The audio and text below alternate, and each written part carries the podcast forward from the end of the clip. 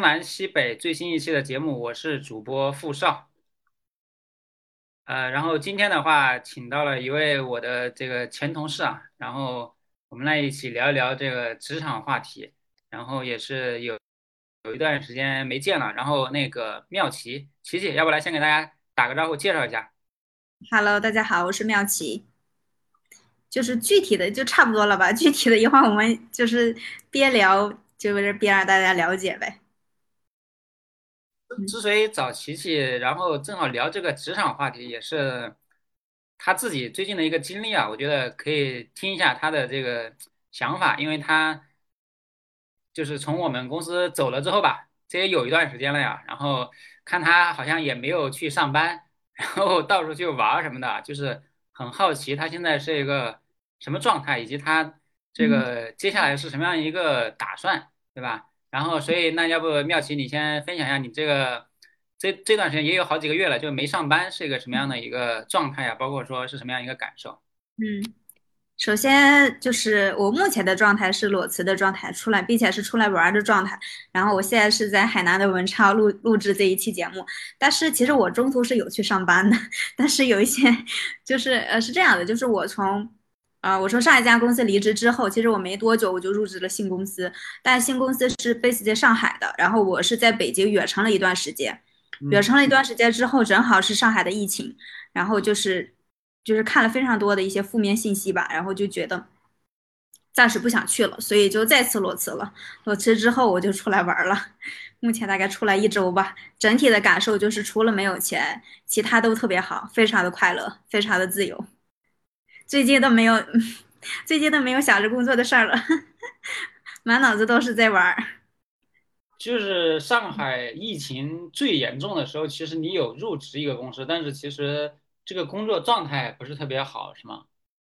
也不是工作状态的问题，就是呃，我入职的公司公司很好，然后我也很喜欢，包括它呃的福利也非常好。但是我自己整体的感觉是，可能因为我当时。嗯，从上一家公司离开，你知道我是想要去上海的，而且我是比较坚定的。然后那个时候是非常拿到非常快的拿到了上海的 offer，也是决定要搬家。然后过程当中，就搬家之前看房子的时候，上海那边就开始分小区，他还没开始大面积分，就是陆续的封，所以那些中介都没办法带我看房了。后来就是彻底封了，然后我就没去了，我就跟公司那边协商是可以在北京远程办公，啊，但是我也不是在家，我是在北京分公司。但整个去了之后吧，因为嗯，因为我整个的工作其实跟我上一份工作有点像，就是项目制的工作，就是有点角色有点类似于项目经理那种角色。像这种角色，尤其是运营性质的这种角色，他是没办法就是远程去做很多事情的。就他们他们在上海那个时间段也是在远程，但是他们的前提是，嗯，已经跟各。已经跟研发产品就大家都熟了，所以在这个基础上去远程。但我刚去，我还没开始了解业务。虽然业务其实跟我上一份工作非常的类似，然后但是那也是需要新的新去了解，所以那个时间段其实是没法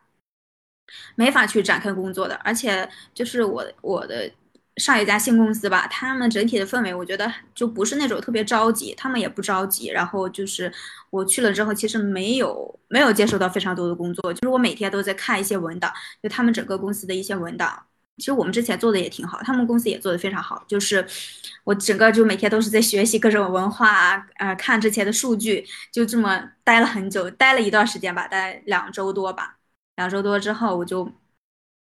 就觉得，嗯。一方面是感觉，就是因为每天都在看上海的各种负面信负面信息，就不想去了，就觉得去那边生活可能会有麻烦，就是没有没有那么让让人有那么安心的感觉，所以就可能最主要是出于这个点就不去了。嗯，那其实听下来，更多的你的这个是不是受疫情的影响是最主要的？疫情特别是在上海集中爆发，对你的这个就有很多不确定的因素嘛？核心是这块的考虑吗？我觉得这个时间点就特别的巧。如果是换一个时间点的话，比如说我已经休息了非常久，因为在上一份工作其实挺累的，我其实还没有休息好。就是我一方面是我没有休息好，另一方面就是在没有休息好的前提下，非常迅速入去入职了这个公司，然后正好又碰上了疫情，就各方面的综合因素吧，就导致我心里还想着说，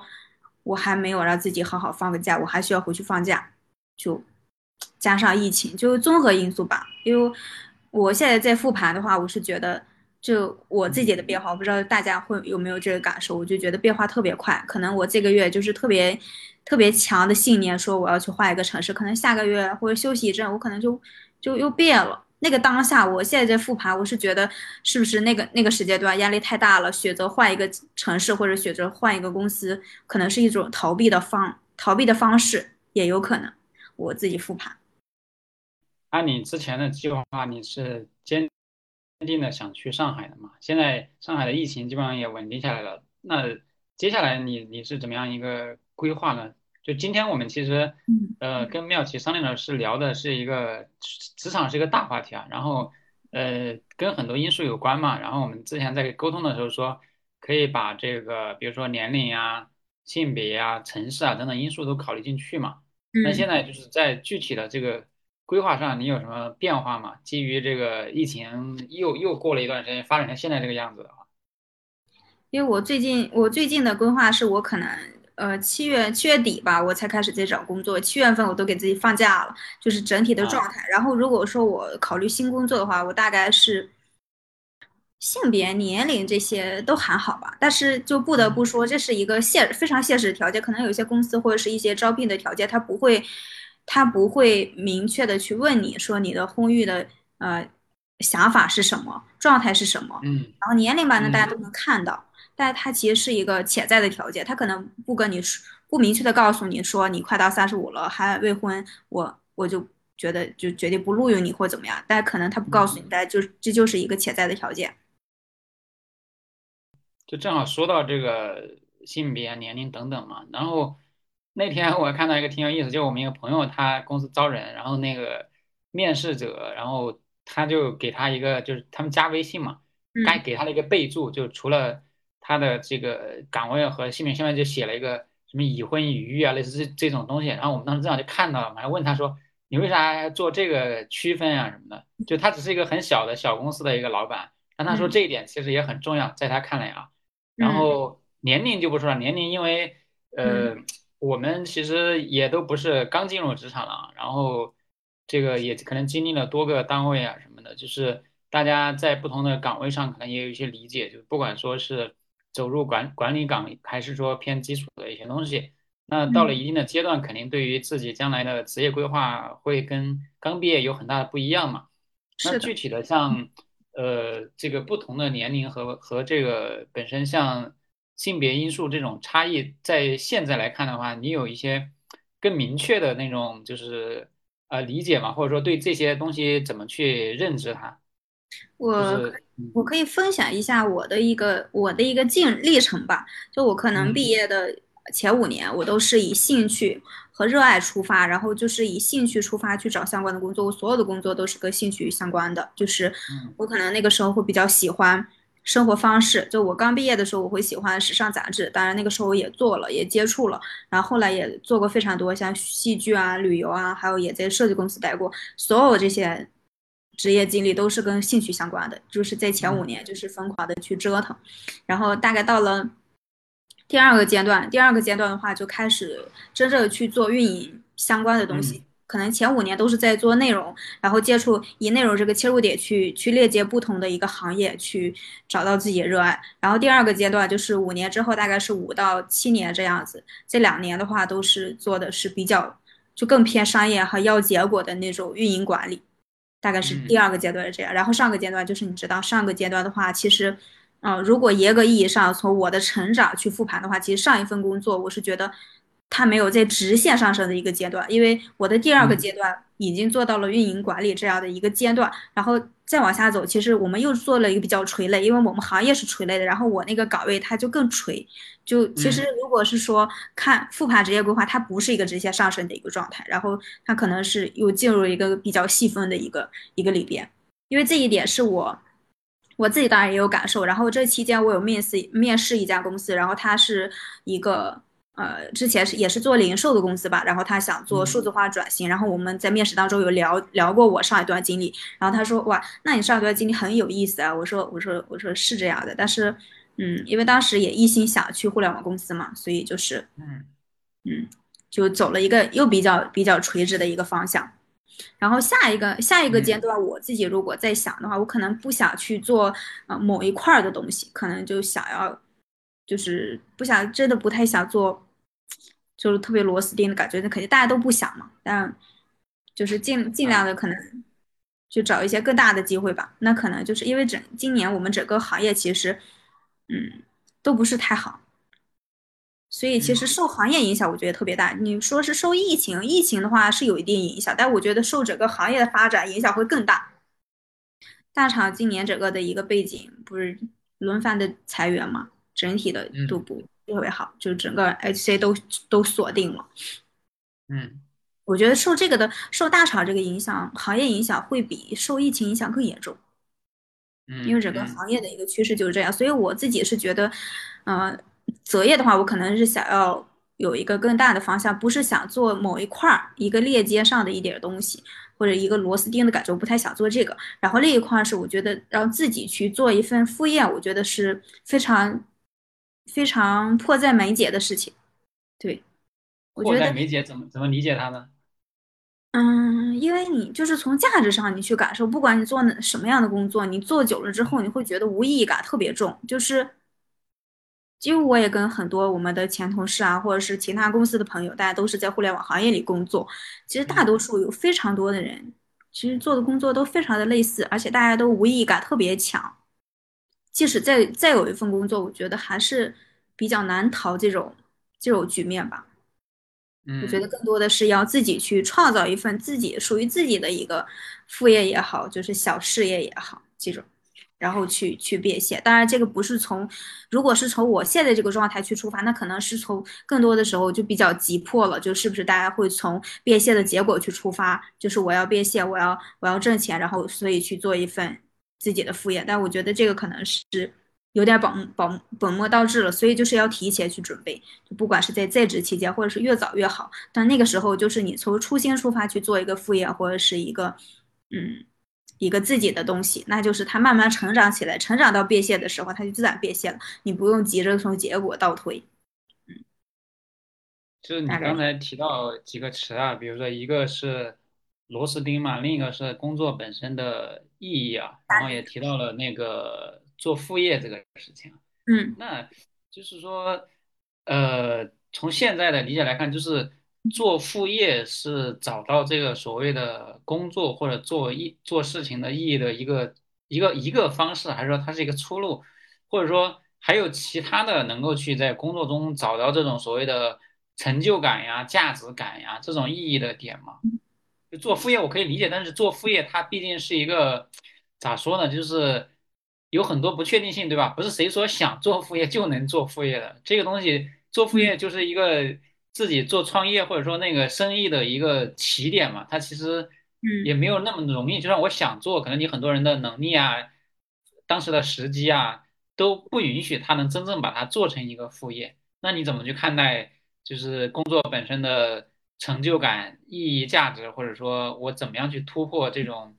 嗯、长时间工作之后觉得这种重复性工作带来的这种无意义感呢？嗯，我觉得是，就是刚刚我们说到那个自己自己做一个小事业，或者不不管是定不定义为创业吧，就是自己去做的啊，副业，我觉得它是一种方式，就是你可以让它逐步的成长为，就是你可以脱离你的正式工作，然后去做你这个副业，它可能是需要一个过程，它是一种出路也好，方式也好，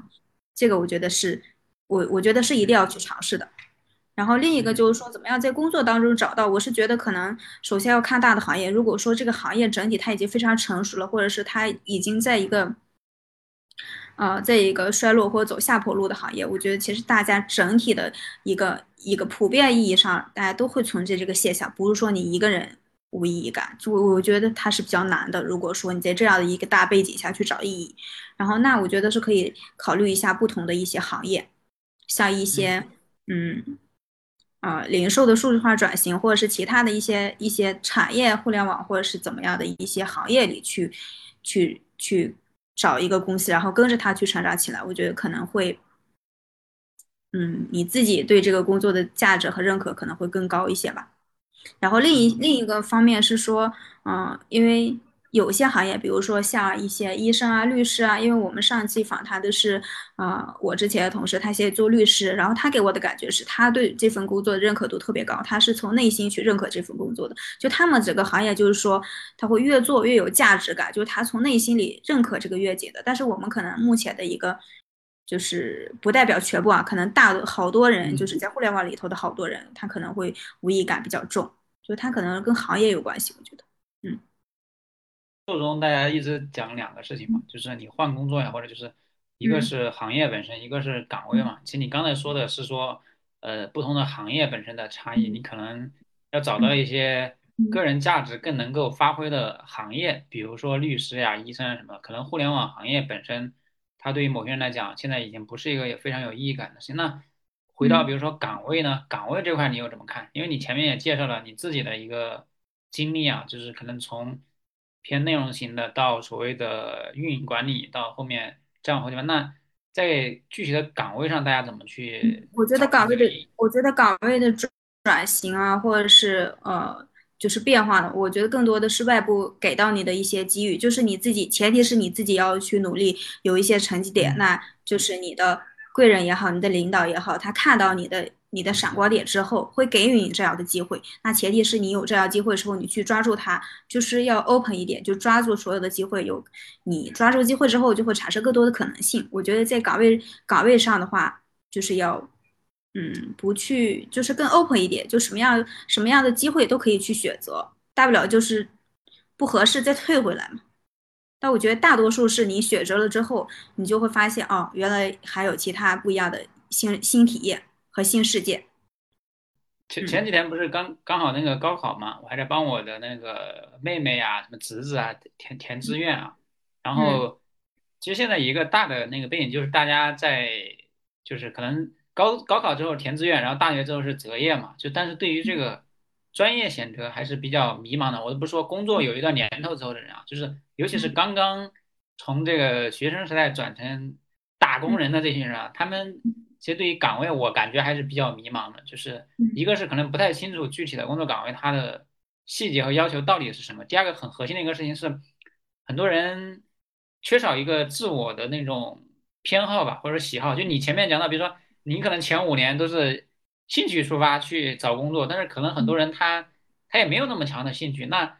这样这样这种情况反而现在是一个很很普遍的东西嘛？那这种时候你说？这种岗位上的选择，我们怎么样去这个更好的做做选择呢？你说是刚毕业的学生吗？刚毕业要进入社会这波人吗？包包括有些人他想要去转型的时候也一样啊，就是他可能在一个传统行业里面，传统制造业，他想去转型，他也不知道怎么转，他可能也是模糊的。对于其他的领域，嗯，我觉得这个可能没有明确的答案，就是说一定是什么什么样的选择。我觉得还是要从自身出发，啊。我觉得有一点就是热爱特别重要，就是人不可能没有热爱，你要找到自己的热爱啊。我其实我不太理解，就是有很多人说我没有热爱，或有有的人会说我没有热爱，或者是我没有兴趣，就我不太能理解。我觉得人不应该都是有兴趣和热爱的吗？那可能只是你没有找到，那你就去不断尝试呗，有机会就去尝试啊。还有就是，我觉得要了解整个的一个大的背景，不管是整个一个经济走势，还是各行业的一些变化，要。要了解这些，另外就是想办法让自己去接触更多的信息。因为我我最大的感受，我这段时间最大的感受是，如果跟我之前上班对比哈，因为我之前我是觉得太忙了，就是几就是工作可能大多数时间都是在全力投入工作，然后之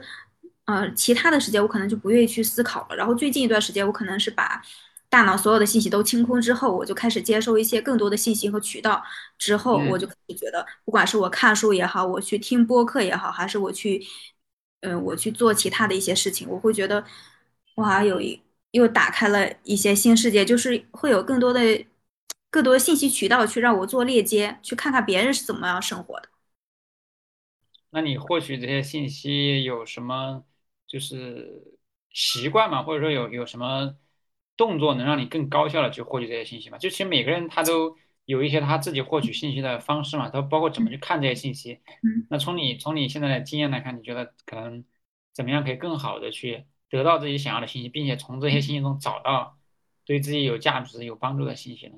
嗯，首先我觉得高校，我就我们就不用从高校这个点出发，它有时候可能就不是一个高校的事情，就是我们，呃，就跟其实不管是你读书也好看节目也好，或者是看听播客也好，就所有的学习方式，我觉得它都是一个脉络型的。就比如说我可能喜欢听一些呃商业类的思考，或者是大家一些生活方式类的播客，那我听到他们一些节目里，他们会提到一些相关的相关的人，就比如说我最近可能在看，就是。一些数字游民相关，其实数字游民这个概念，我是之前我很早以前都有关注，但是我没有那么深入去了去了解。那我最近在播客里就听到大家一直在谈论这个生活这个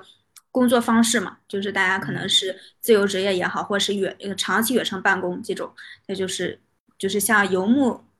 就是有点游牧状态的这种这这一群人，就是数字游民嘛。然后我最近会有关注这个点，那我就会听到非常多的跟他相关的，比如说国外是怎么样的，然后像呃国内就比如说大理那边有一个七零六社区，然后他们有非常多的人在那里生活。其实我前段时间是非常想去看看大家都是在做什么，因为他们频繁的去做很多活动，就是它是一个脉络，就是你听到这个词儿，然后延伸下去之后会有非常多的东西，你就沿着这个脉络去去挖掘就好了。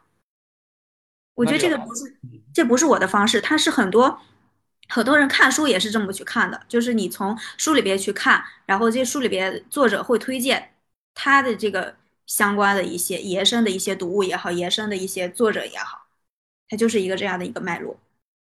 然后另一个就是说，这个是一个方式，就是一个吸收信息的方式；另一个就是在心态上，我觉得你你还好，你我觉得你日常吸收信息还挺多元化的。就可以那么可以那么早发现播客这个宝藏的呃内容方式，因为我一直以来，就我个人啊，我一直以来就不是特别喜欢短视频。就是那我发现了播客之后，我其实挺惊喜的。我觉得啊，既然现在还有这么多人有出息去好好的做内容，嗯，也挺惊喜的。嗯，所以我最近我最近最近大概这几个月吧，我都是在听播客去链接一些信息。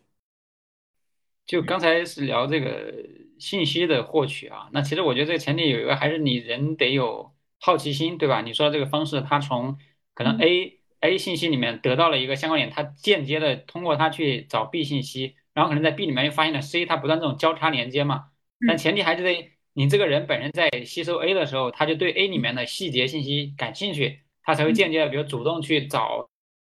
索或者怎么样。才能得到 B 信息，对吧？如果我是一个，那我可能 A 结束了也就结束了，就停在这了呀。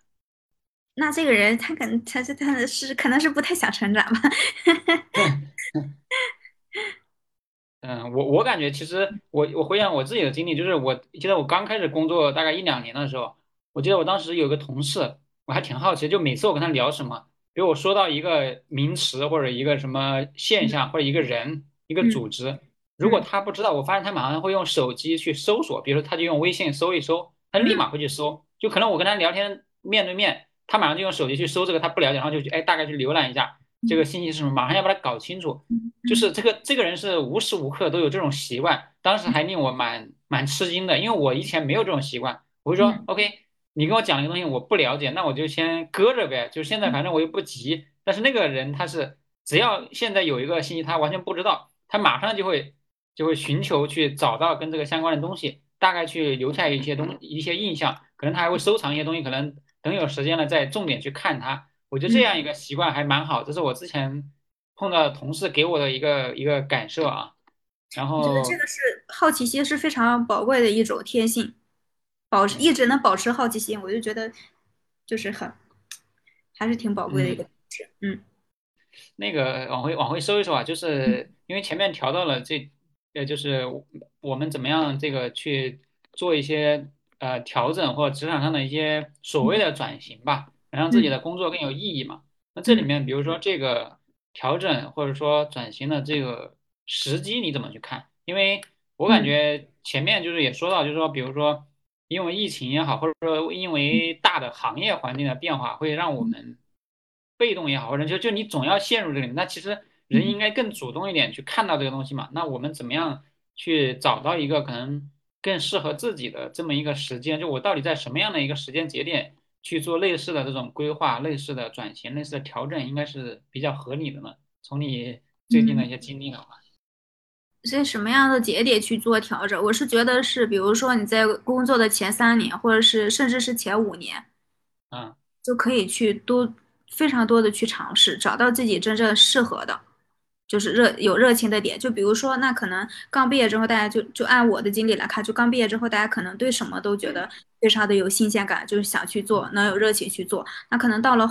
到了呃再往后走，就可能大家对于产生价值、产生价值的定义，那可能就就变了，就不是说我要创造一些让大家觉得感受快乐的内容，那可能就是呃真正的有收益的，就带能带来事物的这种。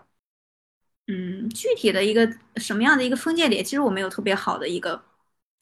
一个想法。我是觉得，就是嗯、可能前三年、前五年都要多做尝试，然后到后面之后，如果是你呃能做一些有收益的工作，我觉得是特别好的。如果说有这样一个工作机会的话，我觉得不着急去频繁的去换工作，可以去接，可以去接手这个工作的价值，接手一段时间之后，可能会有一个新的机会。因为我看到非常多的一些。一些大佬或者是一些在一个公司里做的非常成功的高管，他的一个他的一个路线，他是在一个公司里可以去做，呃，做不同的岗位，就类似于那种那叫什么来着？就类似于龙岗这样的一个工作方式。我是觉得，嗯，不要可以不要频繁地去换工作。我的经验，我是觉得我可能有点高频，稍微就可能啊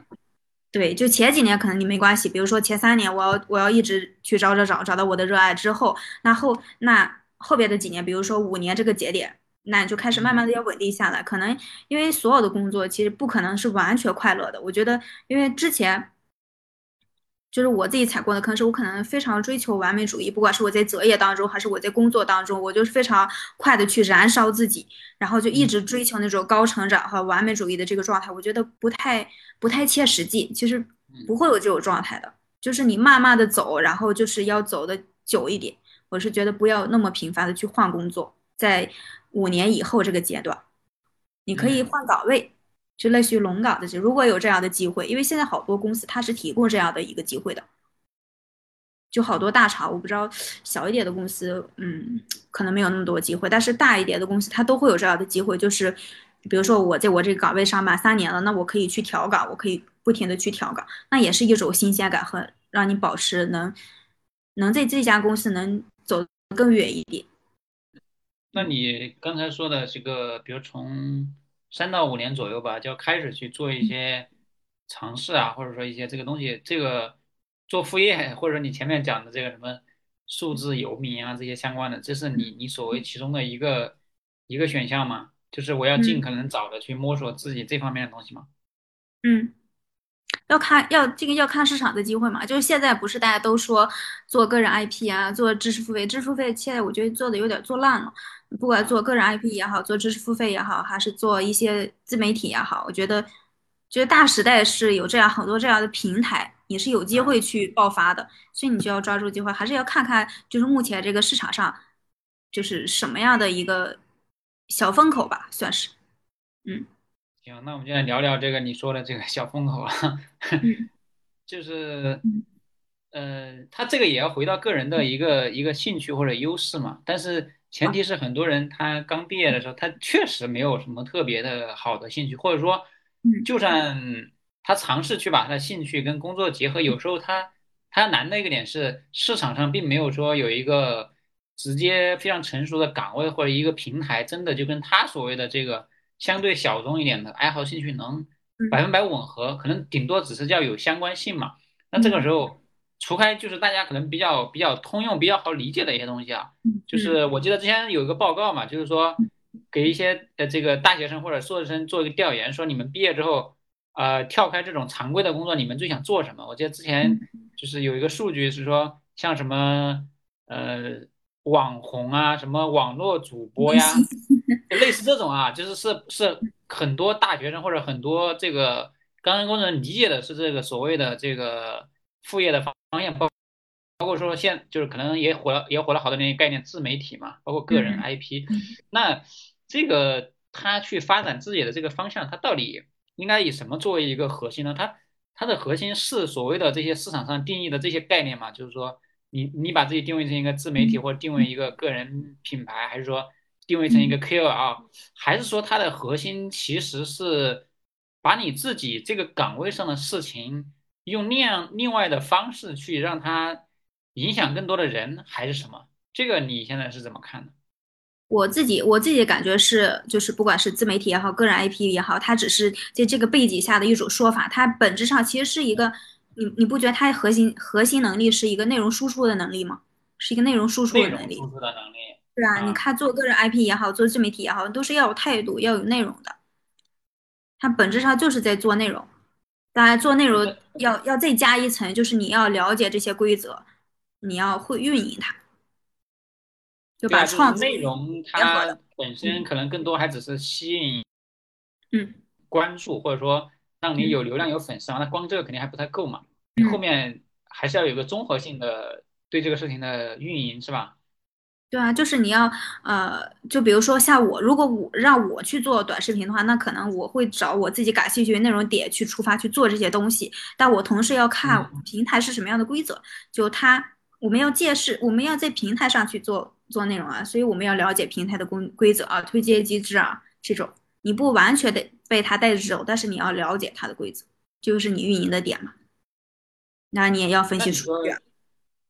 那你说以前那么多人，比如自己去自己去开淘宝店啊，或者说开拼多多嗯这种，算你说的这个方向吗？嗯，算啊，就是不同的还算一个很，不说很专业吧，还是有一定门槛的，不是，谁都能做内容的。是的。拼多多自己开开店啊，做拼多多啊，那也是啊，自己自己的一个小的创业的方式啊，方向。所以它它就嗯，不一定是你前面说的，一定是说，呃，做内容，对不对？他可能还是说，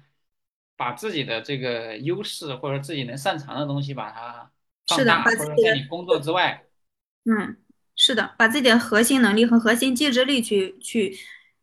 去放大，然后依靠平台去做一些事情。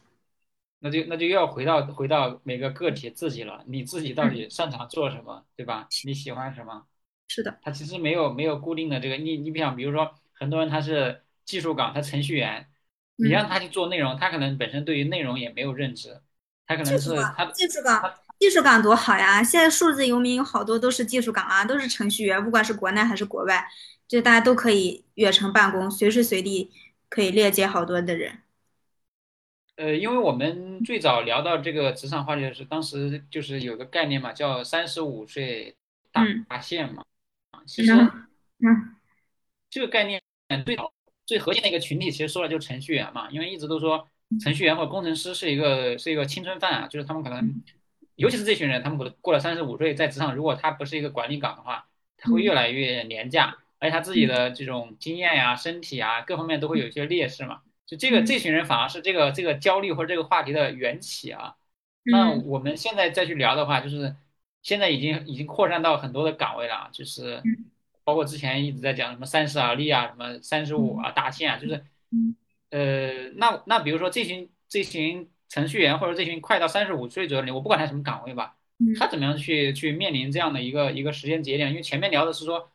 人嗯在比如说从刚刚进入工作到他逐渐慢慢有一定工作经验，中间在什么样合适的时间节点去做这个调整和转型嘛？但其实这个三十五啊，或者说三十这个节点来的很快嘛，那他嗯。在这个过程中怎么样去平衡自己现有的工作和很快就要到来的这个三十、三十五这个大限？这个你现在怎么去看？我就我觉得就是要早一点做准备啊，就比如说我，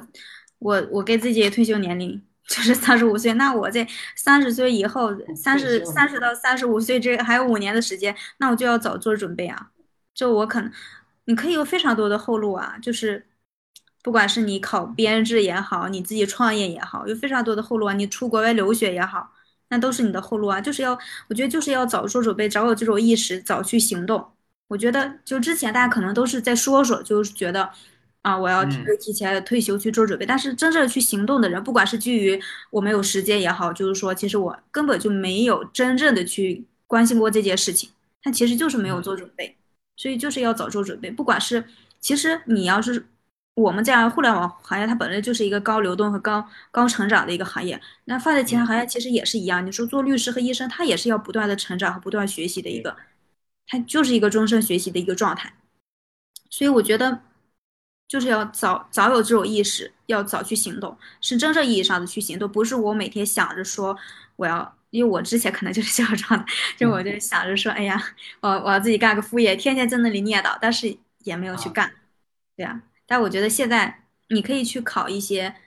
考，你可以去考编制，你可以去考教师资格证，或者你可以去备考雅思托福，你去国外留个学或者什么样的这种都可以啊。其实有非常多的后路，要早一点去做准备。但是如果没做准备，真的来了，我觉得也坦然接受，因为其实很正常啊。我当时，我当时，我当时裸裸辞的时候的心理状态是。我在想，就是人生它是那么长的周期里，我如果 gap 一年两年，应该也还好吧，应该也还好吧，放在长周期里。所以同样的问题，不管是三十五被迫退休还是怎么样，就是有留一年的时间。如果以前没准备啊，没准备，那留一年的时间去找方向，我觉得也也正常。嗯，对，我觉得可能就是大家，嗯，现在就是被社会上的一些影响观点也好，就是大家。那个一些信息来源也好，可能就搞得很焦虑。其实，嗯，其实都很正常。呃，但现实情况这个，就它会有一个反面嘛，就是说，我们说这种提前做好准备啊，那个，但是事实上很多现在的情况又变成了，这个大家都说我要躺平，因为太卷了嘛。就是这个，我理解它应该是一个反面啊，就是它又又到了另一个极端了，就是。我不管怎么样，在既有的工作里面去努力也好，或者说我去努力发展自己的其他的可能性啊，就是所谓的做副业什么的，可能都没有用。就是我我就算我提前准备了，可能最后也没有出路。然后呢，我在自己的工作中，不管我去怎么争取机会去找到适合自己的岗位，最后发现也没用。就是在这个这不管是既有的组织里面，还是说我自己能选择的范围内，最后大家就选择另一种极端，就是干脆有点自暴自弃的这个状态。这个。这个也是最近两三年吧，尤其是疫情以来之后更加普遍的一种社会心理嘛，就包括大家对于所谓的呃九九六的加班呀什么的也都很反感呀。说实话，那这样的一种一种社会的，我理解叫叫思潮吧，或者说它跟我们前面讨论这个，我理解是有点相悖的这么一个一个思维的方式啊。那你怎么看这个？我一直觉得，我一直觉得就是这种呃。信息也好，这种舆论也好，或者是这种这种观念也好，就是我们不能全信。就是大家可能有时候觉得我特就觉得说我特别焦虑，或者说我要去躺平，我要去摆烂。那我觉得。很多时候其实不是真正意义上我要躺平，我要摆烂，大家可能就是一种呃相互调侃的一种放松也好，或者是一种甚至是一种社交的，就是你你你你坚持躺平，那我我也得跟我也得说我要躺平。如果说我要我要做奋斗逼，你要躺平，那我们可能就交流不到一起。就我觉得大家可能是一个社交的概念，就是网络网络上虽然大家都在说我要摆烂，我要躺平，但真正躺平的人其实没有那么多，谁有勇气去躺平啊？躺平也是需要勇气的，好吗？所以我觉得。不能被这些东西去把大家搅得很焦虑。其实我觉得，可能就是一种放松，或者是一种，当然这肯定是有这种趋势的。但是我觉得可能也没那么严重到说，嗯，就是都要去集体躺平怎么样？所以你就是觉得，其实现在整个社会上，大家其实还是在疯狂的卷，大家并没有去躺平，大家只是一个口头上的说自己要躺，对吗？对，我觉得没有没有说的那么那么夸张。他可能也有这种现象，就大家可能确实非常累，因为我们都是在那个环境下去工作的嘛，就是确实非常累。那偶尔可能也会有这种心态，但是没有人真正意义上在躺平，很少。嗯嗯嗯，我是觉得可能我们在那个环境下就是一直被卷着，就觉得我一定要我的我一定要持续的一个工作状态，我一定要非常。非常饱满的一个工作状态，我之前一直被觉着就是这样的，就是哪怕有有那么一段时间，我就觉得，呃，我我没有那么大，我工作没有那么大价值，我就接受不了，我没有那么快成长，我就接受不了。但是，其实我觉得不用那么把自己卷着往前走，因为我这边我这次出来玩，我就看，就是大家其实有非常多的生活方式啊，不是那那么局限的一种。你看我我来海南这边，我觉得特别舒服，就是。所有的人都懒懒的，然后挣钱也不积极，然后一到，嗯，就天气天气，他们这边不是，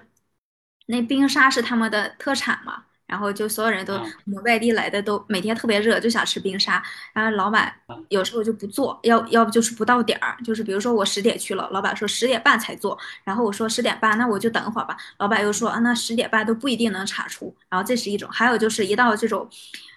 台风嘛，昨天不刚刚台风嘛，但是好像台风没有，就是我看新闻说没有那么严重，就不是那种大台风，可能就是尤其在海南这边啊，在可能广东那边影响比较大。然后，但嗯是好多那些老板都已经不做不营业，然后也不做冰沙，就是说这天气我们不做冰沙，没有人吃或怎么样，就感觉大家没有那么嗯拼命的去挣钱，还是以生活为主，就日常状态就就懒懒的，就觉得这样也是一种方式啊。呃，这个其实就就不是职业本职业本身或职场本身，它其实聊的是关于生活，对吧？正好我这两天还看嗯还在看那个湖南卫视那个《向往的生活》第六季嘛，不是有有一集挺有意思的嘛，就是那个第七集，不是请了许知远嘛，然后就挺哦，逗的，对对对对，我看就我笑死了。然后我就在我就在看那个弹幕啊，我就在看大家怎么去看这个事情嘛。就是里嗯面有很多人说说嗯。这个老师这个作家好像这个才是真正的比较自由的那种生活，然后有的人又说这个人在干嘛，然后就看不太 懂，就是他为什么会来这个节目嘛？就是这个节目本身标榜的叫向往的生活嘛，就是说嗯。一群人聚在一起，就是至少是想给当代的这些观影的人群一个一个样本，或者给他们一个一个立一个旗子在说，哎，这个可能是我们目前能追求的一种理想中的生活了。但是呢，可能这个许志远去了之后，好像又是另一种状态啊。就嗯是那回到这个地方来讲的话，就是因为因为我们其实没法去定义别人啊，就是回到自己的话，比如你自己怎么去定义你自己相对比较向往的这种，我觉得两层吧，一层是比较向往的或者理想中的这种工作或者职业，第二个是向往的这种生活或者生活方式、生活状态。这个你你现在是怎么去看的？包括说，网络上的这些节目啊，或者这些其他人的观点带给我们这种冲击。嗯，我觉得首先大前提是，如果说对我我自己来说，最理想职业首先是要有嗯尊严，并且有自由，就是能能让我嗯自己觉得有价值感这种工作。但另一个方面，我是觉得心态上也很重要，就是我现在有一点就是，不管是什么你就来吧，就是这种状态，就不会说是我一定要在某一个节点做做出什么样的一个结果，达到什么样的一个高度。我嗯我现在对这一点就是比较。嗯没有像以前那么积极了，就觉得哎，我怎么样都行，都可以这种状态。那你说的这个自由怎么理解呢？在在在在职场这个所谓的自由是什么？嗯，我觉得是不是被绑架的一个状态？就是说你不能完全身心都被绑架。就是啊，如果说你没有没有生活，我是觉得我现我现在这个阶段，我觉得生活也非常重要。就是嗯嗯，可能会有一个阶段，就是大家可以放弃生活，去努力的挣钱。那挣钱之后呢？挣钱之后还是要生活的呀。所以我觉得，嗯，可能每个人在每个阶段对于工作的一个理想状态是不一样的。我现阶段就是三十多岁以后的这个这个阶段，我是觉得要有生活的，就是不能被绑嗯架。嗯，这个我觉得首先你是身体是自由的，就是就嗯，时间是自由的，就相对有一定的自己的一个空间和生活。那向往的生活呢？刚才是向往的工作，你 提两个关键词嘛，尊严嗯，和自由。尊严和自由，向往的生活，向往的生活，我可我这个我这个阶段可能是我是觉得我我是比较渴望家庭，就是就嗯，是对，就会比有一个比较稳定的家庭吧。嗯，比较稳定的这家庭。个阶段，嗯，嗯，哎，那，那你这个向往的工作和生活，它其实还嗯，是有一些可以去定性它的东西嘛？那你为它就做去做努力的努力是吗？这个方向是什么呢？就去上海是你的是你的一种努力吗？还是说其实是其他的层面的努力？嗯，去上海跟我的这个没有那么强相关，我以为会相关呢，因为我之前的一个啊生活状态就是，我其实也有跟你们交流过，就是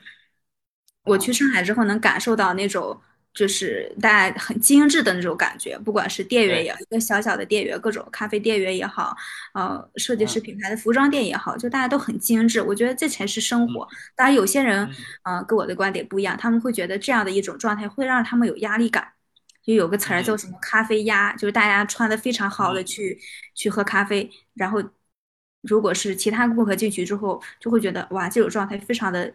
压力感非常大。我只是来喝个咖啡而已，为什么你们都穿这么精致？但是我我有相反的一个感受，我是觉得这才是生活态度该有的态度，就是我不管真生活。什么样的，对，认真生活，对。嗯。我当时是这么想的，我我当时那一刻我就想着，那那一段时间我就想着说，那个当下可能是我想要的一个理想的生活状态，但目前我可能又变了，我感觉我随时随地都在变。我目前的生活状态，我是觉得，嗯，就是还是要有自己的一份事业，然后可能也不用那么多的一个能挣多少钱或什么呀，有一个相对稳定的家庭，这是我目前这个状态。目前的啊。对对对，想要的一个生活，嗯做什么样的努力，嗯，还没有做努力，就是先给自己放个假。嗯，放放个假也是为了可能想把这些东西想的更透彻一点嘛，对吧？给自己一点时间。嗯，就是我想要彻底的清，就是我想要彻底的清空上一个阶段的自己。聊到这里，我就想到那个前一阵跟也是跟我们的那个同事在聊一个话题嘛，就是呃呃很。很多人确实，他到了一个特定的节点嘛，就是就是这个，就我们前面说的那个时机的问可能确实对于那这个时机是不太一样的。比如说有很多人他其实就是不到三十岁了，这就是一个时机嘛。然后前一阵一个同事就一直在说，呃，正好在在三十岁这个节点里面，他发现他要做一个选择嘛。这个选择其实是一个双向的，就是既有所谓的职场选择，也有这个家庭和生活的选择，其实是一个综合性的选择。嗯，那。这个时候，呃，但他又会，比如说在现有的这个阶段的生活状态，不管是现在的工作还是现在的生活，好像也还挺好，就是至少也比较稳定，也没有什么特别的压力嘛。嗯。但是他又，他又，他又知道，他他一定会走向另一条道路，就是可能是另一个方向的工作与生活，他其实要有一个切换嘛。这个切换的时间节点又不是一个特别明确的东西，所以他就会有一点点纠结，就是到底我在这个。我已经感觉到了我要做这个选择，但是呢，这个选择又不是说我明天就得做，他就会在这个中间去纠结和徘徊。那我觉得首先非常重要的一点是你要有非常多元化的信息，你要有不同的信息源，就是这一点是非常重要的。就有些时候我们可能觉得自己想清楚了，然后也觉得对这外边的世界和对行业和趋势或对整个的背景已经足够了解了，其实你并不了解。就这个时候，我觉得信息的信息的渠道开拓非常重要。这个是一点，另外一点就是你要听你内心的。如果说你的信息源已经非常足够了，就是已经非常立体了，你已经，呃，不管是一些，啊，一些身边的朋友也好，或者是一些专业的一些，专业的一些专家也好，或者是怎么样的一些人，去已经你吸收足够多的一个信息，能做判断的前提下，那你就跟随自己的内心。我觉得这两个点非常重要，信息源还有自己的内心。嗯。另一点，我就是觉得，嗯，我现在，我现在可能最近我会比较佛系吧。我觉得做什么不要那么执着，就是你不知道，你比如说你选了 A，你不一定说你选了 A，你就不要想着 B，就不可能兼得的，啊，不能既要又要还要，对，嗯，是，就是选择你当当下最重要的。那当你有足够的判断、足够的信息源让你判断之后，你就选择当下最重要的那个就好了。你不要完美主义，也不要既要又要还要。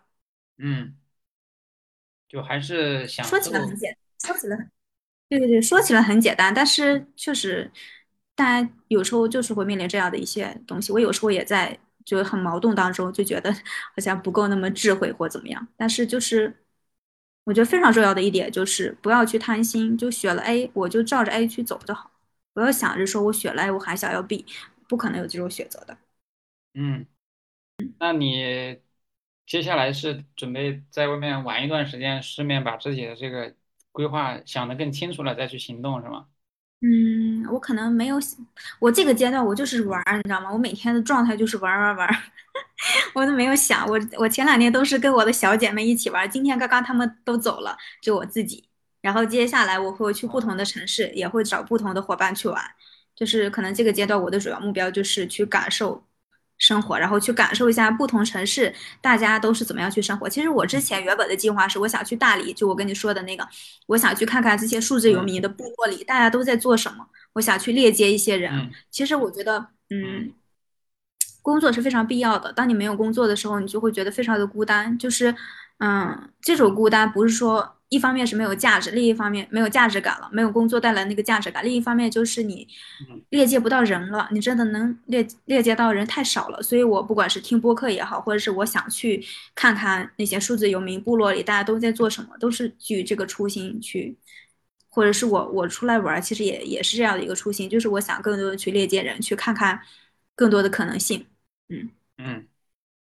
我我我总结下来，我们今天聊的这个就是，一个是还是要这个享受自己现在的这个工作和生活，第二个是在足够多的信息和考虑自己个人的这个情况的基础上去做更好的一个决策嘛。其实没有一个标准答案，但是你要尽可能的主动，尽可能去找到更多的信息，或者你说的链接到更多人，对吧？对，没有做，没有什么标准的答案，就是我觉得可能有几点吧。一个就是说你要提早的去做准备，并且去嗯行动，这一点非常重要，就是为你不管是三十五岁以后，或者是更久之后去做更长远的准备。然后这个是一点，另外一点就是说，当你呃呃即使做了准备，然后该来的还会来。我觉得这个时候就是心态，就是你要放低心态，你不能以你之前的一个。高速发展的一个状态去要求你之后，那人不可能一路高速发展。这个时候就是你要调节心态，这个很重要。就是还是那点，不能既要又要还要，就是要选择一个点就就够了。其实，嗯，另外一些就是说，就我们刚刚有谈到，就是信息链接、链接信息、链接信息源、链接人非常重要。嗯。最这最近我的思考吧，但我已经很久没有思考了。我最近一直在玩，我的心事全都在玩，所以今天聊的可能也比较散。你要是再往回倒个两周，那个时候我可能，嗯，我每天都在吸收非常多的一些相关的信息。但最近我的脑子里都是我明天要去哪里玩，然后他们这个地方有什么样的特产，我要去，我要去，我要去吃，大概是这样的一个状态。放放空了，其实反而我觉得表达的时候，那个思路会更清晰啊。逻辑会更更完整，差不多按我之前想的，就也就是这些问题吧。